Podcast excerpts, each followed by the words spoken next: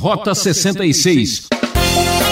Quem é você para dizer alguma coisa para mim? Quem é você para me questionar ou para é, dizer ah, alguma coisa sobre a minha atitude?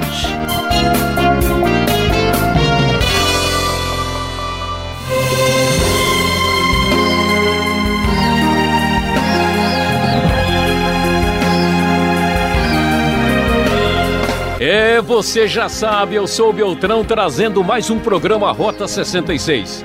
Obrigado por seu carinho e atenção. Estamos fazendo uma viagem no tempo. Estamos no Egito Antigo. Hoje, o professor Luiz Saião nos leva ao capítulo 2 de Êxodo e apresenta o libertador dos judeus, um bebê. É isso mesmo que você ouviu: um bebê contra Faraó. Todos somos importantes nesse mundo do menor ao maior. Veja que a maior de todas as coragens é a de assumir responsabilidade. Venha comigo e vamos aprender mais essa lição.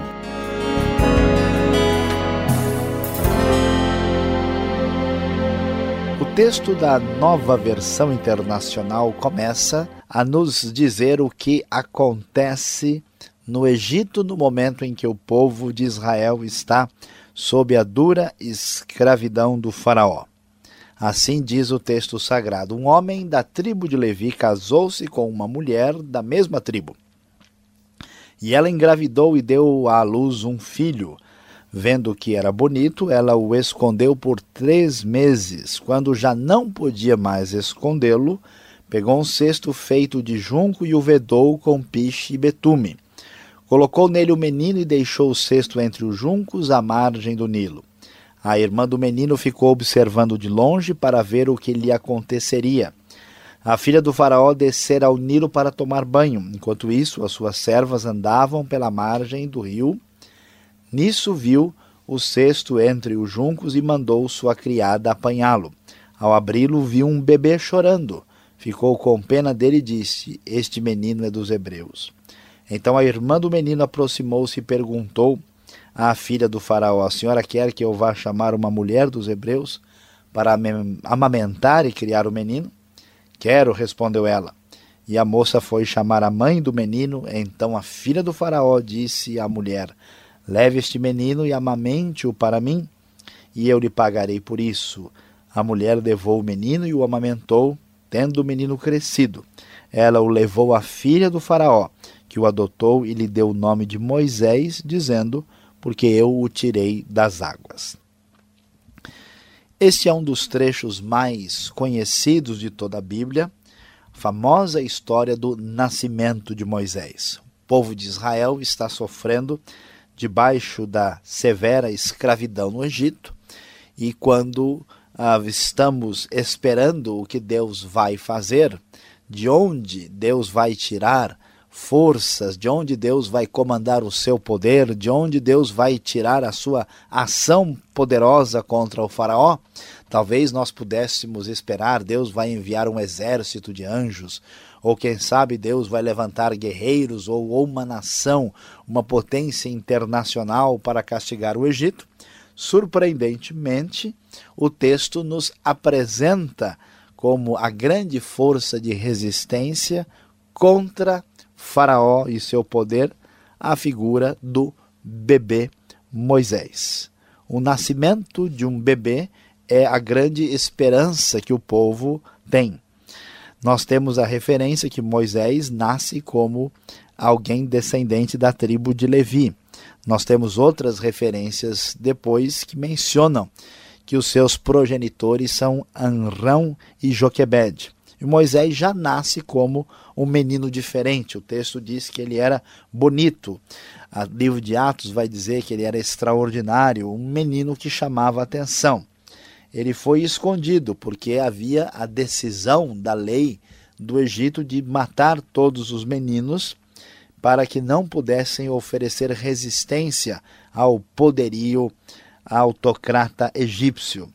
Então, depois de três meses, a mãe já não tinha mais o que fazer, coloca ele num, num cesto de junco e é, trabalha de uma forma a vedá-lo muito bem com piche e betume e coloca o menino entre os juncos do rio Nilo. E de repente, diante dessa circunstância, sobre, sob o olhar da irmã Miriam, o cesto vai descendo pelo importante rio do Egito até que a filha do próprio Faraó acaba descobrindo no momento em que ela vai ao rio para banhar-se. Ao descobrir o que está acontecendo, ela mesmo tem piedade, tem muita dó do menino e acaba salvando o menino do uh, rio Nilo e então acaba, uh, de certa forma, aqui sendo a grande salvadora uh, do próprio Moisés. E um episódio na sequência surge quando a própria a irmã de Moisés, que acompanha tudo, se oferece para ajudar a encontrar uma mãe para o menino, e então ela encontra uma espécie de mãe que vai ser uma ama de leite para poder amamentar o próprio menino. O que é interessante, o que surpreende a todos nós é que Deus vai começar a agir por meio de uma criança, debaixo de uma situação tão cruel, a resistência dos mais fracos e humildes dos humildes contra o poder tirânico do Faraó. E o surpreendente é que Moisés é salvo das águas do Nilo. Nilo é um rio sagrado. O Egito depende do próprio Nilo. A menção do rio aqui merece consideração especial. E a própria a princesa, a própria filha a do faraó aparece aqui, possivelmente, segundo os estudiosos, talvez viesse a ser Hatshepsut. Não temos tanta certeza absoluta, mas a sugestão que essa famosa princesa da 18ª dinastia egípcia teria sido a pessoa ah, em vista aqui no capítulo 2. E Moisés então recebe o seu nome, o seu nome tirado da própria língua egípcia, que significa é, eu o tirei das águas, que tirado das águas, o próprio nome Moisés aparece, por exemplo, em Ramsés, em Tutmoses, esse, esse radical está presente no nome de uh, reis uh, importantes do Egito, que eram os faraós. Então há uma ironia no texto sagrado dizendo: olha, o poder tirânico está aí, mas Deus está agindo por meio da figura de um bebê que nós não podemos ver e enxergar com muito detalhe ainda nós vemos que Moisés eh, tem a sua preservação na própria a condição do rio Nilo, na própria situação do rio Nilo, pela própria princesa egípcia, e o seu nome envolve o nome da realeza egípcia faraônica, mostrando a ironia de que Deus de fato reina muito mais do que o faraó.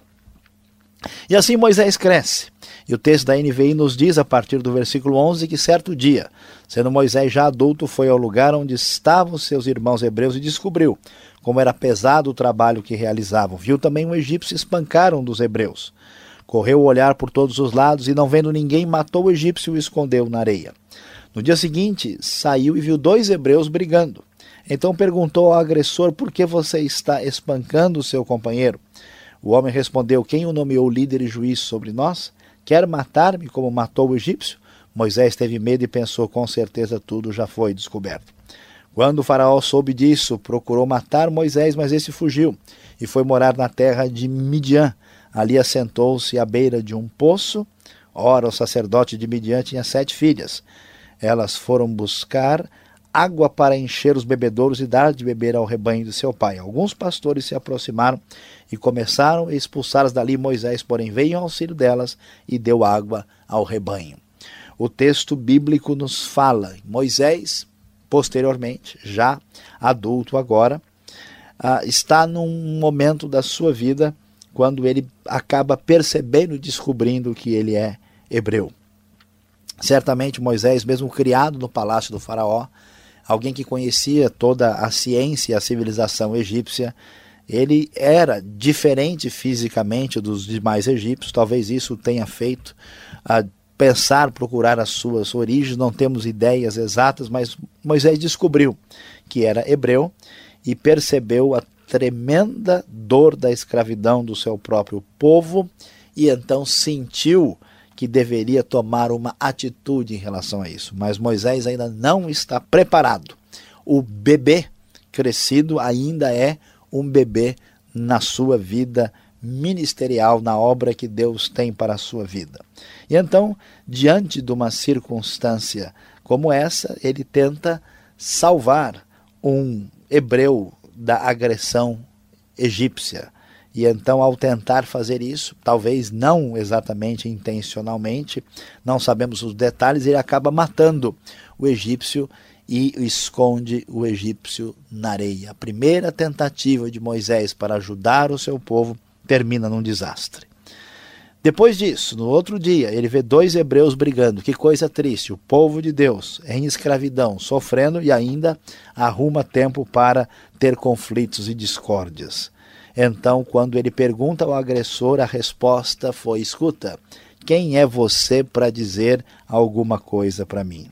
Quem é você para me questionar ou para é, dizer alguma coisa sobre a minha atitude? E Moisés então descobre que o que ele tinha feito, a morte do egípcio, já estava nas notícias locais, já havia sido descoberta. E então, aborrecido, chateado, Moisés, logo no início, resolve pedir aposentadoria. Ele desaparece, ele vai embora, foge, vai para a região do Sinai, morar ali na terra de Midian, e lá ele encontra um sacerdote de Midian, Jetro, acaba se casando e acaba trabalhando com seu sogro, que também é chamado de Reuel no versículo 18. E ele então não se preocupa mais com isso, mas apesar da tristeza de Moisés, apesar de Moisés estar vamos dizer assim, esquecido daquilo que atingiu o seu próprio coração, a Bíblia nos diz que Deus está no controle e no domínio de tudo. E a NVI termina o capítulo 2 dizendo: Muito tempo depois, morreu o rei do Egito, os israelitas gemiam e clamavam debaixo da escravidão, e o seu clamor subiu até Deus. Ouviu Deus o lamento deles, lembrou-se da aliança que fizeram com Abraão, Isaque e Jacó. Deus olhou para os israelitas e viu a situação deles. Você vai descobrir nos próximos programas do Rota 66 o que vai acontecer com a libertação que Deus fará por meio de Moisés no tempo do Egito.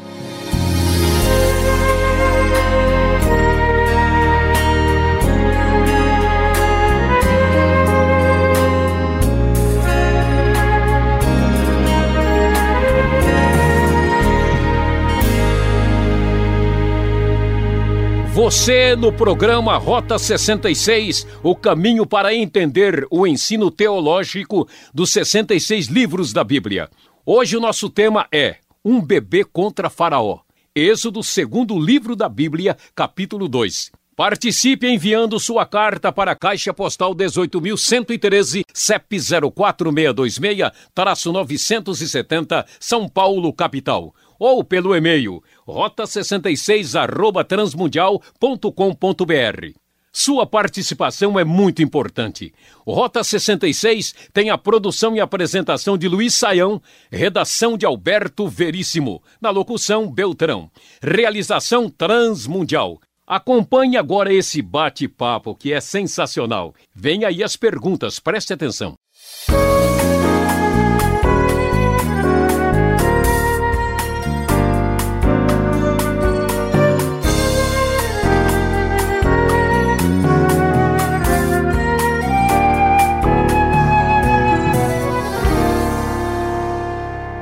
Ok, Saião, Êxodo capítulo 2 está um, uma aula muito interessante. Eu estou cuidando bem da criança aqui, Saião. Primeira pergunta: o controle de natalidade, ele é legítimo? O que nós podemos observar desse texto? Bom, Alberto, aqui nós vemos um controle de natalidade perverso, né? quando o faraó quer tentar destruir o povo, impedindo que eles cresçam numericamente. Agora, a questão do controle da natalidade é um pouco mais ampla, né? um pouco mais complexa, e nós temos que entender uh, os elementos bíblicos essenciais e temos que tomar um pouco uh, de cuidado para não absolutizar uma questão que depende um pouco de contexto. Então, aqui, como também em outras situações, nós temos uma espécie de pressão contra o crescimento do povo de Israel, impedindo que eles tenham filho. O que nós encontramos no mundo de hoje, muitas vezes, é uma postura complicada, como a gente vai encontrar na China, por exemplo, onde a pessoa pode ter um filho só, daí isso é, é proibido, eles praticam aborto, praticam até mesmo infanticídio, o que é cruel. A, a ideia essencial da Bíblia é que Deus valoriza a família e a família deve ter filhos. Isso é saudável, isso é positivo. Mas é preciso bom senso. A pessoa não pode, por exemplo, apenas ter filhos sem se preocupar ah, com o sustento deles, com ah, o que vão fazer com os filhos posteriormente. Então, há pessoas que têm filhos irrefletidamente, de maneira não responsável, né? e por outro lado, há o extremo da outra posição de países hoje que correm o risco de ter uma queda em poucos anos de metade da população porque vivendo uma vida hedonista e narcisista, eles não se preocupam mais com família, vivendo individualmente. Então, alguns países do hemisfério norte hoje estão numa crise tremenda, porque não entendem o valor do filho e da família. Então, é necessário ter uma posição equilibrada, valorizar a família, valorizar o ter filhos, mas com responsabilidade. E tomar cuidado, porque existe um processo, às vezes, de manipulação política, tanto para ter muitos filhos, como para impedir que a família possa uh, ter nenhum filho, como houve aqui no Egito. Falando em bebê e olhando o texto aqui de Êxodo 2, a gente vê de novo perseguição com bebê. Já ouvimos isso em outros livros da Bíblia, conhecemos a história de Jesus. Qual o significado bíblico de perseguição aos bebês? Por que é, tanta confusão com os bebês? Muito interessante, Alberto, porque assim a, a ideia fundamental da Bíblia é que o poder e a força pertence a Deus, que nós dependemos dele. Então, por incrível que pareça, existe assim em muitos textos na Bíblia uma espécie de teologia do bebê, ou teologia do nenê, como alguns gostariam de dizer, né? E o que é surpreendente é que muitos textos assim mostram o significado do bebê no nascimento no ventre, né, conforme o Salmo 139 diz. Diz coisas assim que os pequeninos é que louvam a Deus de verdade, né? Aliás, até Mateus vai dizer que cuidado para não desprezarem um só deles, porque os anjos deles estão sempre vendo a face do meu Pai celeste. Ah, quem entende de louvor e adoração não são os grandes conjuntos dos CDs, mas são os nenês de peito, eles sabem louvar a Deus uh, direitinho, né? E o bebê representa a fragilidade humana. Né? Então, por exemplo, a esperança do povo na época do final do período de juízes está no bebê que vai nascer de Ana, que é Samuel. Né? Os homens mais perversos da Bíblia são assim Faraó e Herodes. E o problema deles era com o bebê. Eles queriam acabar com os bebês. Então, Não era bebida, era bebê. exatamente. Então, os, os bebês representam assim a suprema fragilidade humana por meio de quem Deus gosta de atuar e os perversos são contra esses bebês. Então, assim, a, a teologia do bebê glorifica a ideia de que o poder pertence a Deus. Deus tira força a partir daquilo que é mais frágil e, vamos dizer, desprezível aos olhos humanos soberbos e orgulhosos. Tá certo. E esse bebê ele vai crescendo né? pelo menos fisicamente, o bebê cresceu. E Moisés, na sua força, tenta resolver a parada do seu jeito. Mas não dá certo, ele abandona tudo e foge. Por que ele abandona o seu povo, justo quando mais precisavam dele? Pois é, a, a, olha aqui, Alberto, e, e os nossos ouvintes certamente estão muito pensativos sobre isso, porque Moisés é um homem de Deus, né? Moisés, assim, começou com tudo, já sendo salvo milagrosamente. A questão é que, de novo, o poder pertence a Deus. E então, quando Moisés é sensibilizado para o problema do sofrimento do seu povo, ele tenta tomar uma atitude. Assim como uma pessoa na igreja, na sua denominação, na sua vida, ele sente um problema, ele tenta tomar uma atitude, mas isso não vai funcionar na força humana, na força da carne. Moisés, ao tentar fazer as coisas na força da carne, ele só tem desastre. Ele mata um egípcio, tem problemas é, com o seu próprio povo e ele é, recebe o confronto né, de quem diz: escuta, quem é você para falar alguma coisa? Ele fica chateado, deprimido, aborrecido, dizendo: olha. Só fiz bobagem, sabe de uma coisa, eu vou cuidar da minha vida. É como uma pessoa que se decepciona com a igreja, se decepciona com o meio cristão, vê problemas, ele diz: Olha, eu vou abrir uma firma, No caso de Moisés, a firma era de rebanhos, né? Eu vou cuidar da minha vida e eu, sabe de uma coisa, deixa isso para lá. Muda até de país, né? É, Deus tocou no coração, né? Mas ele não teve a, a, condição de agir corretamente. Mais tarde a gente vai ver que pela atuação correta do poder de Deus, Moisés devidamente trabalhado, né? aí ele deixa de ser um bebê espiritual, aí sim Deus vai mostrar a, o seu poder e a sua glória, a sua manifestação libertadora e salvadora por meio do mesmo Moisés que é um fracassado, ou seja, Deus transforma fracassados em vitoriosos quando eles entendem que a força e o poder pertencem a Deus. Entendi. Então quer dizer que o, o Moisés saiu do Egito como um bebê chorão, né? Exatamente. Tá certo. Continuou a... chorando, mesmo a... fora do cesto. O que dizer então, Saião, do aborto, do abandono de crianças que estamos vendo hoje em dia, né? De repente encontram crianças jogadas em lagos, no lixo, que coisa. É triste, Alberto, é uma espécie de síndrome de Faraó, né? síndrome de Herodes. Aqui é um, uma espécie de infanticídio, até uma infantofobia da sociedade. Isso é assustador porque a gente percebe que os valores mínimos do, de que é um ser humano começam a desaparecer. A pessoa vale em função do seu desempenho da sociedade capitalista, sociedade que produz bens de consumo. Como uma criança não representa nada, aliás, a criança antes de sair do ventre da mãe não tem nem nem direito à existência jurídica, então nós vemos uma coisa cruel que é comparável aos campos de concentração nazista, que é o extermínio indiscriminado uh, de crianças uh, simplesmente por uma decisão da mãe ou de quem quer que seja. Isso é um absurdo. A igreja certamente tem que se posicionar de maneira absolutamente radical contra o aborto, que é crime, é homicídio. Ah, e o mais assustador é que com a perda desses valores, então as crianças não são mais muitas vezes amadas pelo pai, pela mãe, desintegra-se a família. Portanto, a criança é um peso.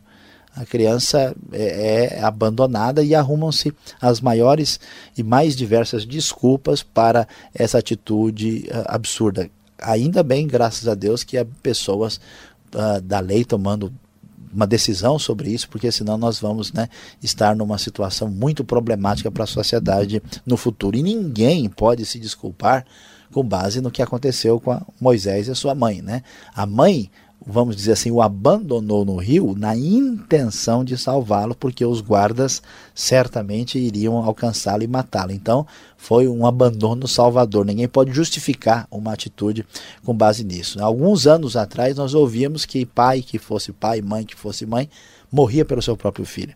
Hoje vemos crianças sendo trucidadas de maneira cruel é uma crise doente na sociedade, né, que precisa ser revertida pelos valores das escrituras sagradas. Muito bem. Quantas coisas podemos aprender com os pequeninhos, né? É os bebês. Mesmo. Você aí continue sintonizado, vem agora a aplicação do estudo de hoje de Êxodo capítulo 2.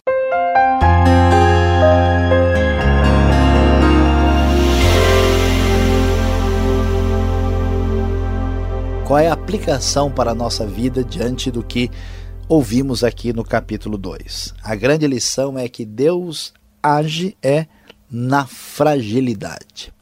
Toda a expectativa para a libertação da escravidão surgiria que teríamos um rei, teríamos uma figura expressiva, um general, um exército, soldados, e de repente quem surge é um bebê abandonado. Deus não entrega sua glória a ninguém mais. A ele pertence a força e o poder. Deus age por meio do bebê Moisés. Quando vemos na hora de Moisés agir em favor do seu povo, Moisés ainda não está fragilizado suficientemente. Ele confia na sua força e no seu poder. Deus trabalhará com Moisés para que ele dependa inteiramente do Senhor. Então você que nos ouve, meu querido ouvinte, saiba que a verdade é a verdade que existe no Novo Testamento mencionada por Paulo, que o poder de Deus se aperfeiçoa na fraqueza. Por isso, na sua fragilidade, exatamente onde está o seu ponto fraco, onde você acha que não tem como resolver, é que Deus vai construir a sua obra na sua própria vida. Que Deus abençoe o seu coração.